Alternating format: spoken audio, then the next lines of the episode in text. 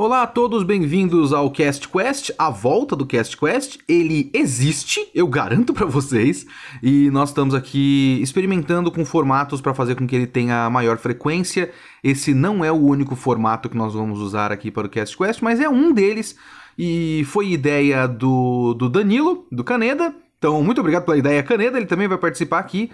A ideia aqui é a seguinte: a gente vai assistir os animes da semana e gravar as nossas reações na hora e juntar essas reações toda semana para fazer um acompanhamento da temporada com vocês. E o Danilo vai pegar o ID Invaded e o Natsunago e eu vou falar de Somali and the Spirit Forest e Keep Your Hands Off Eizouken. E a gente vai começar agora com o Danilo que vai falar de algum dos dois animes. Eu não sei qual que o Diego vai colocar primeiro. então vai lá, Caneda.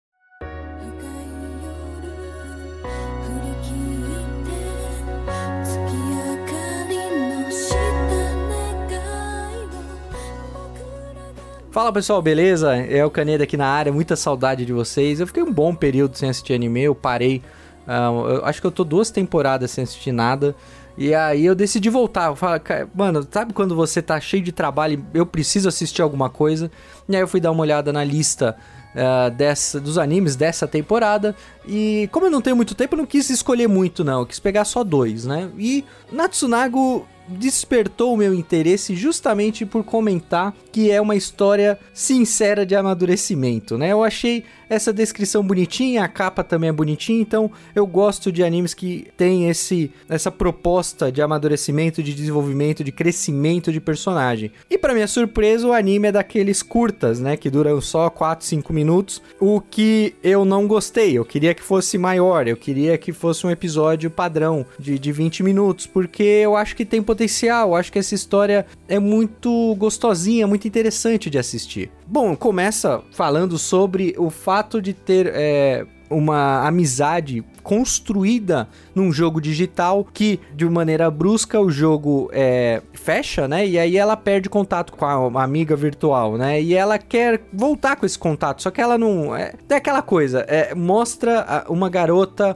muito inocente, muito levando a vida de maneira é, tranquila, sem pensar em responsabilidade futura, sabe? Aquela estudante que vai levando, vai brincando, vai estudando, e aí ela não anotou telefone, não anotou endereço da amiga, não, não fez nada. E aí agora ela viu que a única forma de contato com a amiga dela foi é, interrompida, ela quer voltar a conversar com, com ela. E o legal é que ela é muito engraçada. Ela pega, não, preciso conversar com a minha amiga, eu vou viajar até a cidade onde ela mora. Mas qual que é o endereço? Eu acho que o endereço é aqui.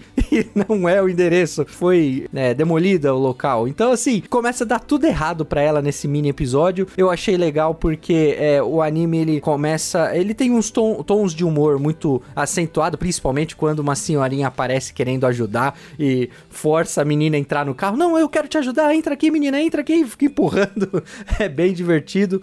Então, Natsunago parece ser um daqueles animes curtinhos que tem uma uma, lição de vida muito simples, muito é, já batida, né? Onde ela vai passar por algumas provações e ser uma pessoa melhor no final da, da série. Eu, eu curti, eu, a única ressalva é a duração. Eu queria que fosse mais maior. Eu queria que tivesse uns 20 minutinhos aqui para realmente ter um desenvolvimento plano, pleno, né? Não plano, um desenvolvimento pleno aqui da, da personagem. Não que 4 minutos não seja suficiente para demonstrar esse desenvolvimento, mas eu acho que tem tanto carisma, tem tanto cuidado no traço, na, na direção. A direção, em 4 minutos, a direção teve o cuidado de mostrar lentamente é, como essa garota é tranquila, como ela desapegada com a realidade que acontece em volta dela. Tudo bem que eu posso estar tá exagerando na minha interpretação, mas realmente me pareceu uma garota que não teve muita dificuldade até então na sua vida ou muitos problemas para lidar, então ela é totalmente ingênua de como a realidade pode ser. Lógico que a, a minha visão ocidental é bem diferente da realidade dela no, no, no, no Japão, mas ela, por essa tranquilidade toda, ela não anotou os contatos, né? E é realmente essa despreocupação que vai ser o gatilho para que ela cresça. Gostei muito, eu acho que por ter quatro 4 minutos. É super recomendável para vocês assistirem e a gente descobrir juntos o que, que a Natsuna é, vai descobrir ao longo da sua jornada. Bom, agora eu passo a bola pro Kitsune, que ele vai comentar o próximo anime que ele tá assistindo. Depois eu volto com um anime que, cara, eu tenho muito para falar dele. Muito mesmo. Vai lá, Kitsune.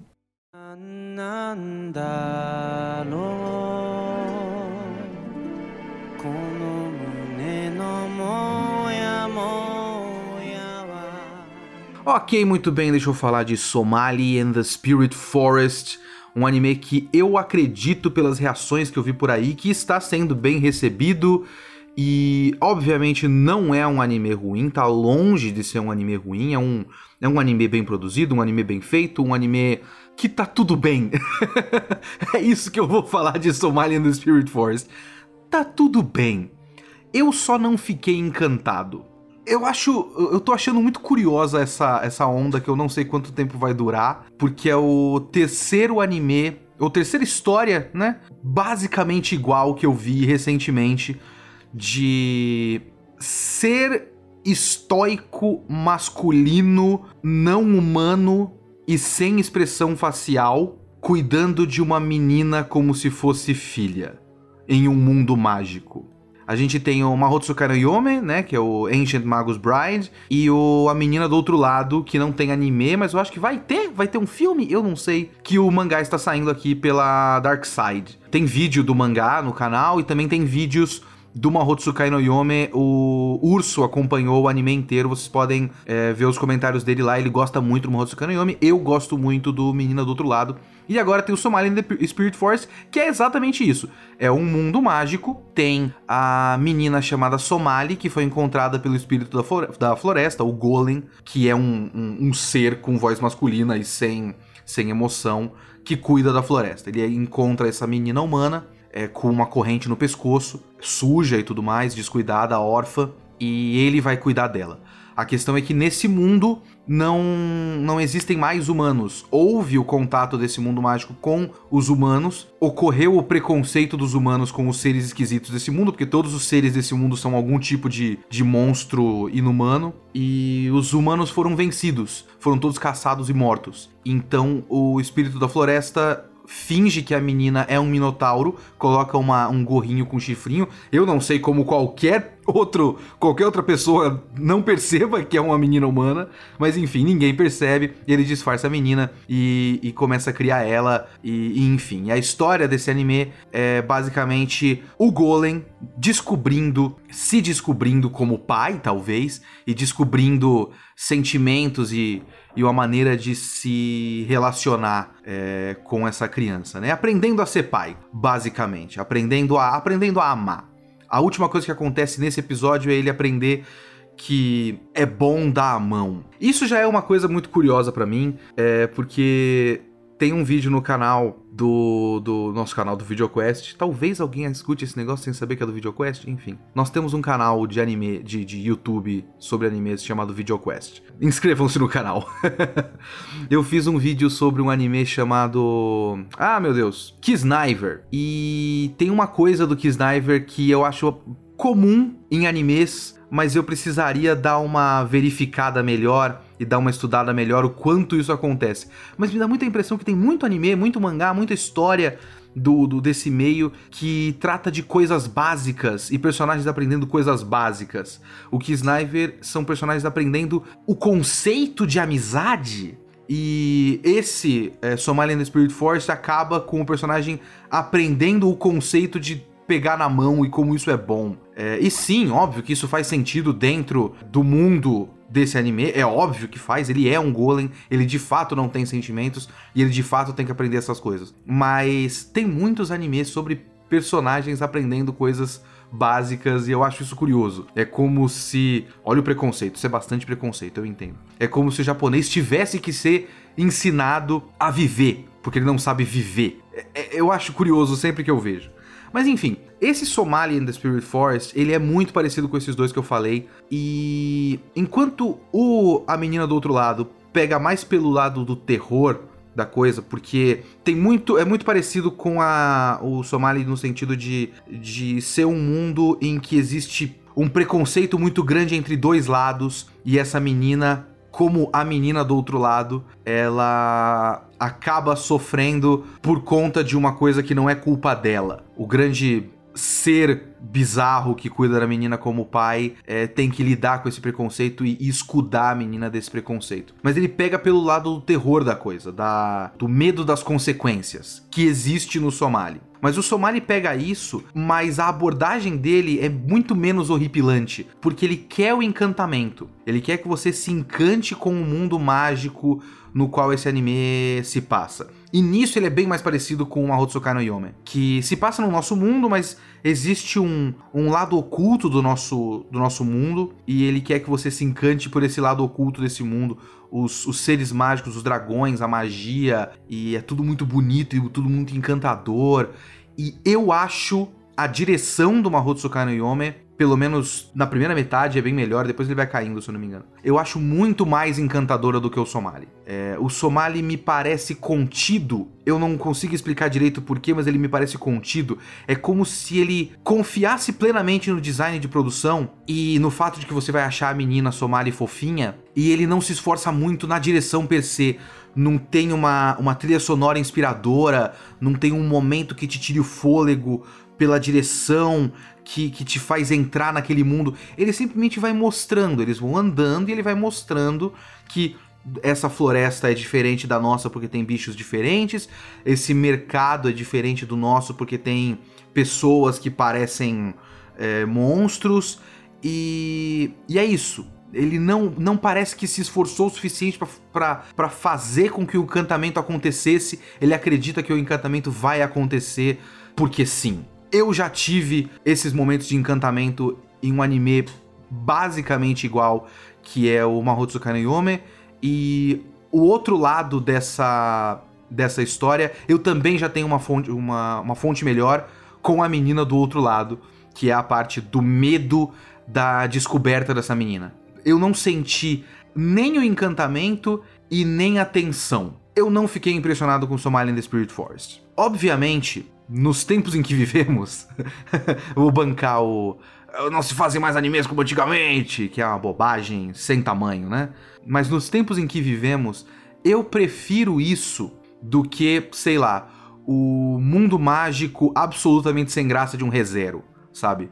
O, o Somali tem alguma coisa a mais do que a rapa dos animes. E se é pra gente ter milhares de Mohotsukai no Yomes, eu prefiro milhares de Mohotsukai no Yomes do que milhares de Sword Art Online. Obviamente. É... Mas eu não, não tive tudo isso. Eu vou acompanhar, pode ser bom, mas não me despertou todo o interesse que o Mahotsukai no Yome me despertou no episódio 1, por exemplo, ou que a menina do outro lado me despertou só folheando o mangá. Sim, eu estou comparando bastante com esses dois, porque eu realmente acho ele muito parecido, tipo, basicamente a mesma coisa.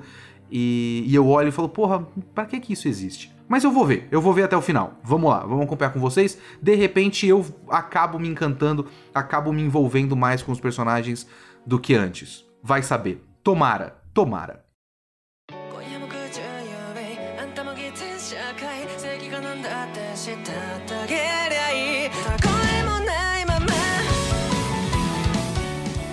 Bom, tô de volta aqui para falar de outro anime e dessa vez eu vou ter muita coisa para falar por dois motivos, né? O primeiro é que saíram dois episódios e conversando com o Kitsune, o ideal seria, eh, seria mesmo assistir os dois episódios, porque a galera vai assistir os dois, então é bom já ter uma visão completa do que já tem disponível. E o segundo motivo é que muita coisa aconteceu, muitas coisas aconteceram nesses dois episódios, né? Primeiro que é, a premissa é muito complicada, então eles criaram esse mini arco para demonstrar todas as ferramentas, todas as mecânicas de funcionamento desse, desse universo aí. Então eu vou tentar explanar um pouco do que eu entendi. Se vocês ficarem confusos, não liguem, porque eu também fiquei confuso em alguns momentos. Bom, o anime que eu tô falando é o ID Invaded, né? A, a história é, se passa no, no Japão, é, a história se passa no, no mundo contemporâneo, só que há uma agência que criou uma tecnologia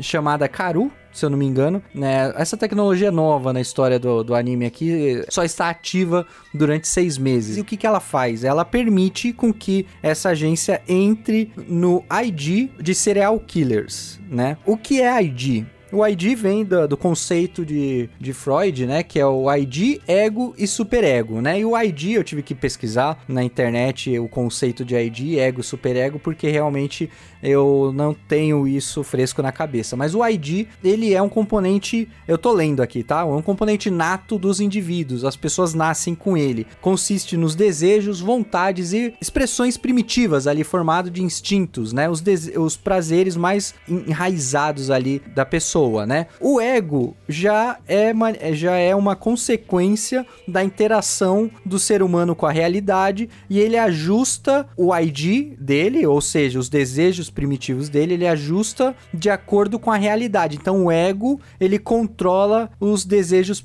mais primitivos do, do, ser humano ali, né? E o superego consiste em se desenvolve, né? O superego se desenvolve a partir do ego e é na representação dos ideais, valores morais e culturais do indivíduo, né? Então o superego ele é uma manifestação do da nosso convívio social, de toda a regra, das regras da sociedade que ocorrem à nossa volta e a gente ajusta o nosso ego através do superego. Bom, eu tive que falar isso porque o anime lida com isso, né? O, o anime trata como a agência é, entrando de alguma forma, eles não explicarem, eu até acho melhor não explicar, porque a explicação não seria crível o suficiente pra gente é, aceitá-la, entendeu? Então é mais fácil que fique num campo de misticismo e tecnologia de que, olha, eles conseguiram de alguma forma acessar o ID da pessoa. E quando fala que uh, você consegue, através da tecnologia, acessar os desejos mais primitivos de um ser humano e criar uma realidade virtual, né, um, um mapa virtual de como é a, a, a cabeça, todos os desejos da, daquele indivíduo, pressupõe-se que você estar conectado com aquele indivíduo. Você tem algum cabo ligado no cérebro da pessoa, é a primeira coisa que me vem à mente. Mas não, é de alguma forma eles conseguem acessar esse ID, simular o ID, né, mesmo com o serial killer solto, né? Então a ideia da agência é o quê? Criar um, um mapa virtual com essa manifestação dos desejos mais primitivos daquele serial killer, para que nesse mundo vi virtual um detetive consiga coletar pistas que levem a agência no mundo real a prender o serial killer. É uma ideia muito interessante certo? Supondo que você aceite que essa tecnologia funcione, mesmo com essa distância do serial killer com a máquina que simula na realidade virtual. Isso posto, você aceitando que essa tecnologia funciona, o anime flui bem.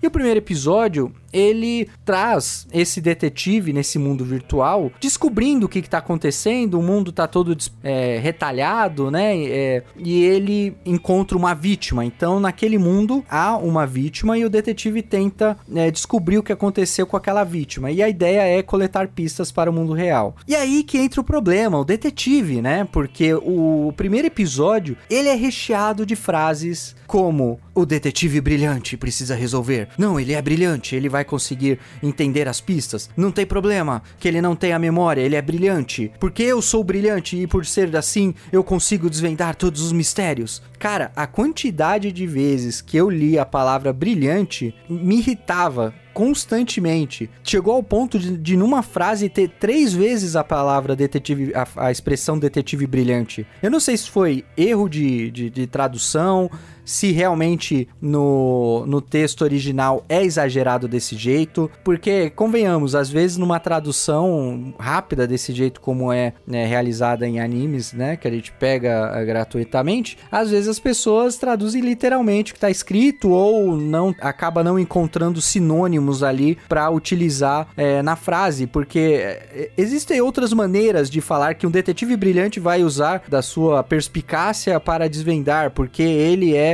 é, autossuficiente. Eu não usei o detetive brilhante é, aquele universo precisa de um detetive brilhante, por isso que o Saiko, que é um detetive brilhante, vai conseguir né, realizar todos os, os mistérios, entendeu? Então, é, a tradução ali, o texto, realmente me incomodou nesse primeiro episódio, porque tanto os personagens secundários e o protagonistas falavam tanto de. Eh, falavam muito da expressão eu sou um detetive brilhante, ele é brilhante, então irritou. E eu já me irritei com todo esse trecho que eu acabei de falar, mas tudo bem. E por conta de todo esse clima de mistério, de investigação que eu gosto, eu gosto pra caramba quando tem animes é, policiais, então por isso mesmo que eu escolhi o ID Invaded, e eu gosto de tecnologia, então a ideia de você ter uma tecnologia que simula no mundo virtual todo o instinto primitivo do serial killer, e isso ajude nas investigações no mundo real, então você tem duas, três equipes trabalhando em paralelo, isso é muito legal, o anime consegue criar um dinamismo ali com o que acontece no mundo virtual com o real, há cortes rápidos de cenas, infelizmente recheados de diálogos expositivos, muitas vezes disfarçados de dois, três agentes questionando o que, o que vai acontecer, isso né, funciona, mas no final do segundo episódio ali, quando o, o líder ali da, eu ia falar chefe, mas é o líder da, o líder do, dos técnicos que tá operando a realidade virtual conversa com o detetive, o, o Saika, Kaido, acho que é esse o nome dele. Quando esse líder conversa com o Sakaido, ele, ele, ele começa a fazer um diálogo expositivo pro detetive que, que é brilhante, sabe? Então, o próprio anime tá se contradizendo de o próprio líder não acredita que o detetive brilhante vai entender as orientações, então ele tá ressaltando que ele não deve de alguma forma refletir no ID do serial killer. O que isso quer dizer, né? O anime, o anime ele trouxe coisas interessantes com uh, ao mesmo tempo em que o, a agência consegue ler essa, essa esse instinto primitivo do serial killer e emular no mundo virtual, ao mesmo tempo ele consegue, o detetive lá dentro desse mundo virtual consegue, de alguma forma, refletir na mente real do, da, da pessoa no serial killer a ponto dele se suicidar depois que eles entram no mundo virtual. Então,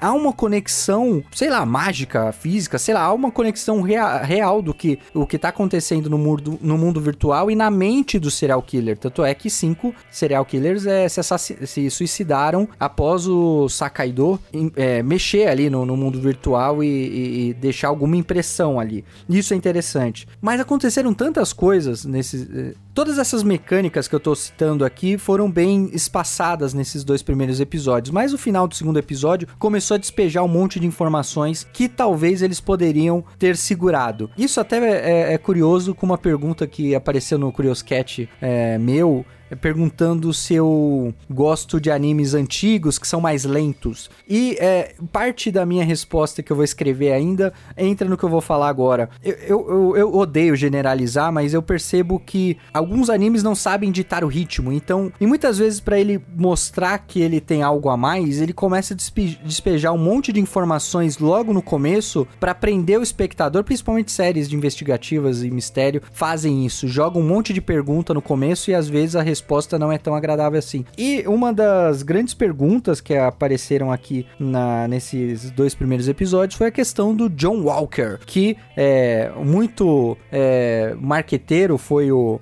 o chefe ali da, da, da agência, e ele intitulou John Walker como criador de serial killers porque ele, ele deixa uma grande impressão no serial killer a ponto de marcar o seu ID. Então, o John Walker aparece desde o primeiro episódio ali no mundo virtual do serial killer da vez. E quando eu digo da vez, é, é legal porque encerra o caso, né? O, o segundo episódio encerra a, a busca por esse serial killer. Ele é preso, então o anime não vai ficar restrito à busca de um serial killer só. Então vão ter vários casos, mas a história, o, o âmbito geral, da, da plano geral da história é o desenvolvimento da busca e no mistério de quem é o John Walker e o que ele é, está fazendo para conseguir deixar essa impressão nos serial killers, é, nos outros serial killers, né? Então, assim, o anime ele consegue deixar alguns mistérios interessantes, a ideia da tecnologia é boa, só que antes de encerrar eu preciso falar da Rondomate, né? Uma agente de campo que trabalha junto com o Matsuoka, que é aquele policial old school, que anda com a arma na mão e é durão e tudo mais, mais velho, experiente, né? Mas a Rondomate é uma, uma garota mais. É, uma garota novata ali, deu pra perceber que ela é novata ali no time. E ela teve uma audácia ali ao lidar com o serial killer porque ela, por vontade própria, levou a própria cabeça no, na, na furadeira para encerrar logo o, o que estava acontecendo ali. ela acabou sobrevivendo. Eu quero ver consequências disso. Eu quero ver se realmente essa personagem vai ser afetada, se o ID dela vai mudar, porque é, lembrando que o próprio serial killer diz que depois que ele teve o crânio perfurado e sobreviveu, muita coisa mudou na vida dele e ele começou a enxergar o mundo de outra forma. Eu quero ver se, se essa frase não foi usada à toa. Porque se essa frase não for usada à toa, realmente o anime vai construir em paralelo do, duas, dois plots interessantes, que é a busca pelo John Walker e a mudança de, de, uma detetive que poderia ser brilhante, né? Usando a expressão que o anime adora, mas ela foi afetada por um serial killer logo no começo e eu acho que é uma consequência bem interessante pra gente ver no desenvolvimento desse anime. Eu achei que eu ia encerrar, mas tem que lembrar o fato, tudo que acontece nesse mundo virtual que é criado a partir do ID do serial killer, uh, tem influência do Sakaido, né? Lembrando que o próprio líder ali pediu para ele né, evitar de influenciar os serial killers a, a se suicidarem, né?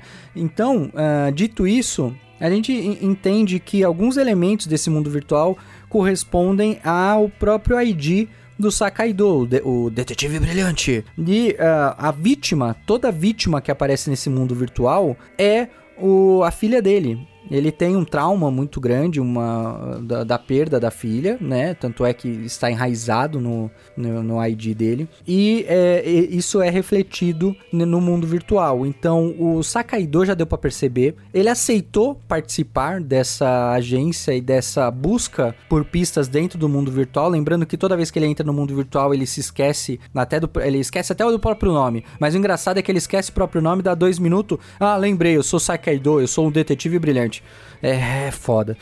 E é, então a vítima, a representação da vítima no mundo virtual é sempre a filha dele e ele aceitou fazer parte do time justamente para poder ter mais alguns minutos é, próximo da filha. Uma pena que é ele tá alimentando o próprio trauma porque ele, ele assiste a própria filha morta de maneiras diferentes. Então é triste, é triste por um lado, tanto é que quando aparece no mundo real a, a fisionomia do detetive é de um cara triste, de um cara que aparentemente tá preso porque ele é levado para uma cela. É bem esquisita a relação dele com a agência, a gente vai provavelmente vai descobrir isso nos próximos episódios, mas é triste. É triste. Então, mas no final das contas é um anime que tem elementos interessantes, tirando alguns diálogos expositivos exagerados, algumas expressões que eu coloco a culpa na tradução ali por falta de lidar com sinônimos, mas realmente eu fiquei interessado no ID Invaded. E eu queria muito ouvir a opinião de vocês sobre esse anime, porque eu não sei se eu sou o único maluco que consegue assisti-lo. Então eu vou passar a vez agora pro Kitsune, que ele vai encerrar o podcast, então eu queria mandar um grande abraço para vocês aqui e tô muito feliz de estar de volta é, trazendo conteúdo para vocês. Grande abraço e Kitsune, segue o jogo.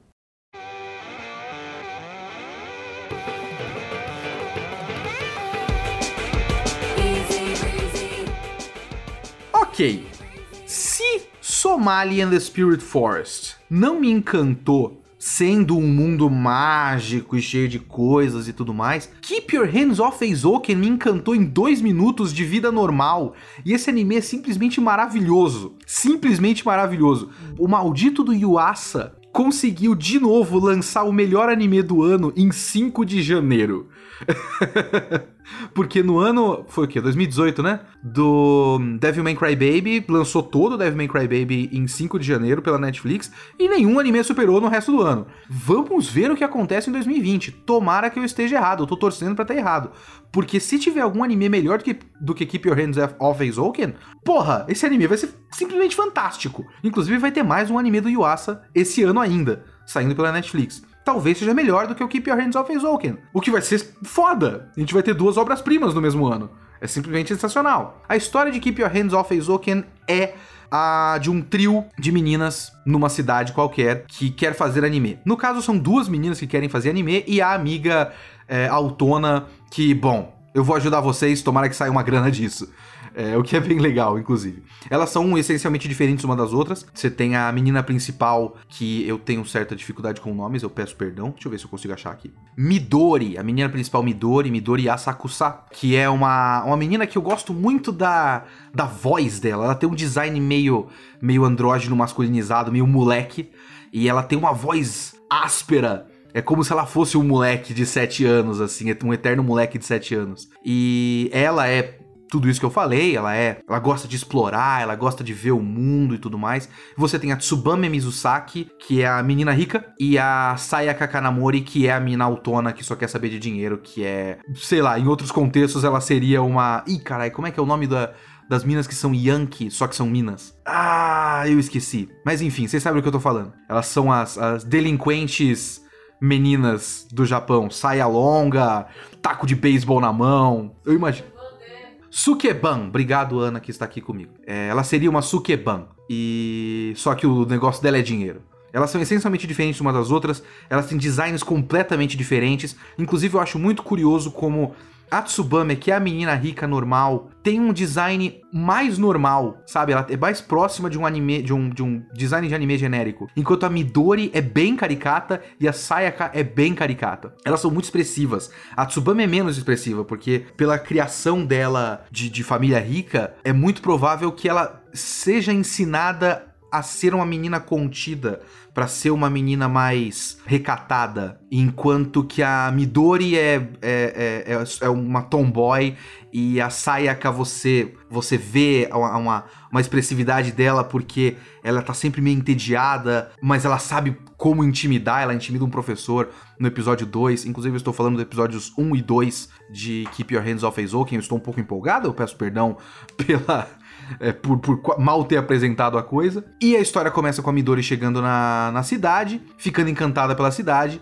E depois é, a gente vê que ela tem amizade com a Sayaka e depois a Tsubame entra na história é porque ela quer fazer parte de um clube de anime, mas a família rica dela não quer que ela faça isso, porque isso não tá à altura dela, né? Mas elas formam no episódio 2 o, o clube do audiovisual, porque tem toda uma história de já tem um clube de anime e tal. Então elas fazem o clube do audiovisual com a desculpa de fazer filme live action, mas elas não vão fazer filme live action. É, é um anime simplesmente encantador. Rolou a polemiquinha vazia é, sobre o design da, da, da, história, sobre o anime ser feio e tudo mais. E. Primeiro que eu discordo, obviamente eu discordo, eu tô aqui encantado, tudo para mim é maravilhoso e lindo. Tipo, objetivamente lindo, eu não tô falando é feio porque tem que ser feio, não é o que eu acho, por exemplo, do Akunohana. Que eu tenho a opinião de que é meio feio mesmo, mas a feiura faz parte da estética porque tá dentro da tentativa de, de causar desconforto. Eu não acho que a tentativa aqui é de causar desconforto e eu acho que é realmente bonito. Só não é tradicionalmente bonito. Não é Fate Stay Night ou Fate, Fate Zero, é, que são os animes aí. O Kimetsu no Yaiba, por exemplo. Que é do três animes da Ufotable, Ufotable, sei lá. Que são tradicionalmente bonitos, a animação é, tradicional de qualidade. É uma beleza não ortodoxa, mas é uma beleza. Mas acima disso, tem uma parte no começo do, do primeiro episódio que para mim para mim essa parte evidencia muito a intenção do anime e é quase um contra-argumento contra quem pode vir a achar que esse anime é feio, que eu acho que realmente é uma minoria. Porque a menina vê a cidade e a cidade não faz o menor sentido. E ela fica encantada pelo fato de a cidade não fazer o menor sentido. Sabe? Ah, tem isso aqui que não serve para nada, tem um prédio alto que não sei o que, ah, o, o, tem uma parte no segundo episódio que tem um moinho de vento que não, não gira porque tem um, um prédio na frente e tal. E a personagem principal, a Midori, ela fica encantada pelo fato de a cidade não fazer sentido e é essa cidade que ela quer retratar no anime dela. Ela vê essa cidade, o campus da, da escola dela, É, o fato, por exemplo, de que tem um relógio no, no, no alto do, do, do, prédio da escola, mas não dá para ver esse relógio, porque não tem como, dentro dos limites da escola, você vê isso porque o relógio fica de frente para para água. Então, para ver as horas em algum relógio desse tipo, elas, o, as pessoas dessa cidadezinha têm que ver o relógio na escola do outro lado do rio que é lá longe, que é um baita relógio, dá para ver de longe e tal. Então essas coisas não fazem sentido e isso é da hora para ela. É isso que faz a criatividade dela é, aflorar. E é uma, uma, Esse anime é uma celebração da criatividade, de, de fazer animação porque você é encantado pelo processo. Inclusive, isso é uma coisa muito interessante porque a personagem da Sayaka está nessa história justamente para trabalhar um pouco essa questão de não é só o processo. A Midori é encantada por cenários e máquinas. Tem muito de Miyazaki aqui, né? Porque no começo do episódio 1 ela fica encantada pelo Conan, o Future Boy Conan, que é o primeiro anime dirigido pelo Miyazaki. E ela fica encantada por um anime do Miyazaki e nos dois episódios, toda hora que tem aquelas cenas das, da, da criatividade da Midori aflorando e tudo mais, e elas fazendo é quase uma jam session de animação, né? Você tem muitas máquinas voadoras. Tem aquela primeira máquina voadora que é maravilhosa, que é uma libélula. É foda demais. E nesse segundo episódio tem aquela máquina voadora que é uma hélice no, na cintura da, da pessoa. Então tem muito do, do, do, Miyazaki, do encantamento do Miyazaki por máquinas voadoras. E a Sayaka tá lá pra ser administradora da coisa. Mas ela também tá para colocar um pouco de direção, sabe? As meninas ficam falando que ah, precisa de folha de não sei o que, folha de animação que você coloca no pino porque tem folha, é furo do lado. E a Sayaka fala: a gente não tem nem mesa. Ou a própria máquina voadora da, da, da menina no episódio 2, que gira na cintura e fala: tá, mas se esse negócio vai girar para um lado, a pessoa também vai girar na mesma direção. E ela força a Midori a pensar que ela tem que colocar um rotor no sentido contrário para estabilizar uh, o voo. Então, isso tudo é retratado pelas ações, mas é retratado logo de cara pelo design das personagens. Você vê isso na cara das, das três, sabe? É, você vê que a Tsubame vai ser uma pessoa mais preocupada com, com design de personagem pelo modo como ela é uma menina mais asseada, digamos assim, mais bem cuidada, mais tradicional. Enquanto você vê que a Midori é, gosta mais de, de maquinário e de cenários e de criação de mundo, como ela não tá tão preocupada com, com a aparência dela mesma. Ela usa aquela porra daquele chapeuzinho merda, é, camuflado e tal, que fica muito engraçado. Eu adoro o design dela, mas é, ela é feita para ser uma menina mais esquisitinha, porque ela não tá preocupada exatamente com a beleza estética. Ela tá preocupada com a beleza funcional funcional e com, com o funcionamento das coisas, com como as coisas funcionam. Ela vai andando por aí, ela olha o moinho de vento e já começa a pensar por que esse moinho de vento não gira? É, é, é, tudo muito bonito. A maneira como, a, como as duas principais é, artistas da coisa pensam e a maneira como a Sayaka coloca as duas no chão e a maneira como tudo isso é retratado. No começo do primeiro episódio tem aquela parte, tem várias partes, né? Acho que todo episódio vai ter um pouquinho disso, de animação feita como se fosse rascunho, mas você vê assim aquele rascunho mais rudimentar da Midori no primeiro episódio e a, o cenário girando ainda na forma de rascunhos, é simplesmente sensacional. Quando elas estão voando com as máquinas voadoras dentro dos, do mundo de rascunho e são elas fazendo os efeitos sonoros. Você ouve as meninas fazendo isso junto com os efeitos sonoros de verdade da história. Porra, é tudo, é tudo tão legal, tudo tão legal. E se no Somalian The Spirit Forest eu gostaria de um pouco mais de tensão para que a história faça sentido Aqui no Eizouken eu não quero tensão, eu não quero um conflito tão forte. Já tem conflito é, normal de, de, de pessoas reais o suficiente é, nesses dois episódios. Eu não quero um vilão é, muito proeminente como vilão. Sabe, no fim desse episódio, por exemplo, elas fazem a, a filmagem da menina caindo e acaba saindo na TV e a, a Sayaka é paga por isso. E isso já vai ser um problema porque talvez a escola seja processada por um acidente dentro do, do, do, do território ali, do, da propriedade da escola, e isso seja um problema para a escola e talvez isso seja um problema para o clube e elas percam o clube. Isso já é conflito suficiente para mim. Eu não preciso de um professor do mal que quer acabar com esse clube é, não precisa. Eu confio que o, que o Yuasa vai conseguir fazer isso, caso isso aconteça na história, de uma maneira que vai funcionar. Mas eu não preciso. Eu quero essas três criando, e eu quero esse anime criando a criação delas junto. já é mais do que suficiente. Keep Your Hands Off Eizouken é simplesmente maravilhoso. Eu acho que tem a, a chance de 50, de 80% de ser o melhor anime do ano e talvez o segundo apenas melhor anime do ano, depois do outro anime do Yuasa que vai sair nesse ano também. É, é foda, é simplesmente foda. Assistam, agora, vão, é muito bom. bom, esse foi o nosso primeiro Cast Quest de 2020. É, e a gente vai tentar fazer regularmente toda semana. O Danilo vai acompanhar o Natsunagu e o ID Invaded e eu vou acompanhar o Somali in the Spirit Forest e o Eizouken. Sigam o Cast Quest nos locais onde você ouve podcast, tem no Spotify, coloca no, no feed, caso você use um aplicativo de, de feed. Assinem também, inscrevam-se no canal do VideoQuest no YouTube. E é isso. Muito obrigado a todos. Falou!